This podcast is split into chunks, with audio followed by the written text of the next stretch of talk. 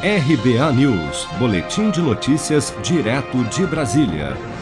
O juiz Fabrício Sena Fusari, do Juizado Especial Criminal do Fórum da Barra Funda, em São Paulo, condenou na tarde desta quinta-feira o gerente da farmácia que vazou uma receita médica do infectologista Davi Wip a pagar 11 mil reais por crime de violação de sigilo profissional ao divulgar ilegalmente a receita.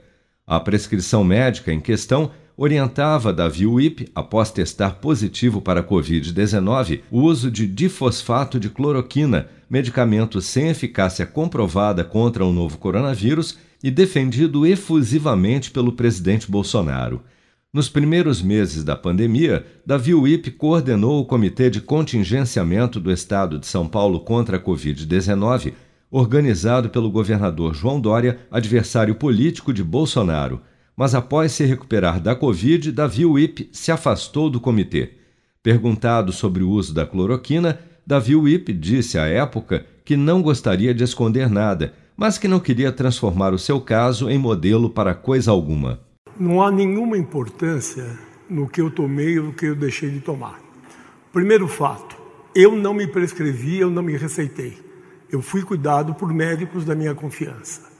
Segundo, se eu tomei ou não antibiótico, se eu tomei ou não, ou qual é, droga para febre, qual droga para enjoo, isto é algo absolutamente pessoal.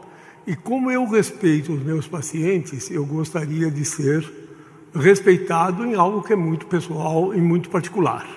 Não faço isso para esconder nada, mas não quero transformar minha história, meu caso, em modelo para coisa alguma. Eu fui tratado individualmente, como eu trato das pessoas individualmente e respeito seus direitos. O vazamento da Receita motivou uma série de ataques contra Davi Wip nas redes sociais. Bolsonaro também chegou a cobrar uma declaração do médico sobre o tema. A ordem judicial contra o gerente da farmácia que vazou a receita estabeleceu o pagamento dos 11 mil reais em quatro parcelas. Durante a audiência, o gerente da farmácia ainda tentou que o valor fosse dividido em 10 parcelas, mas o pedido foi negado.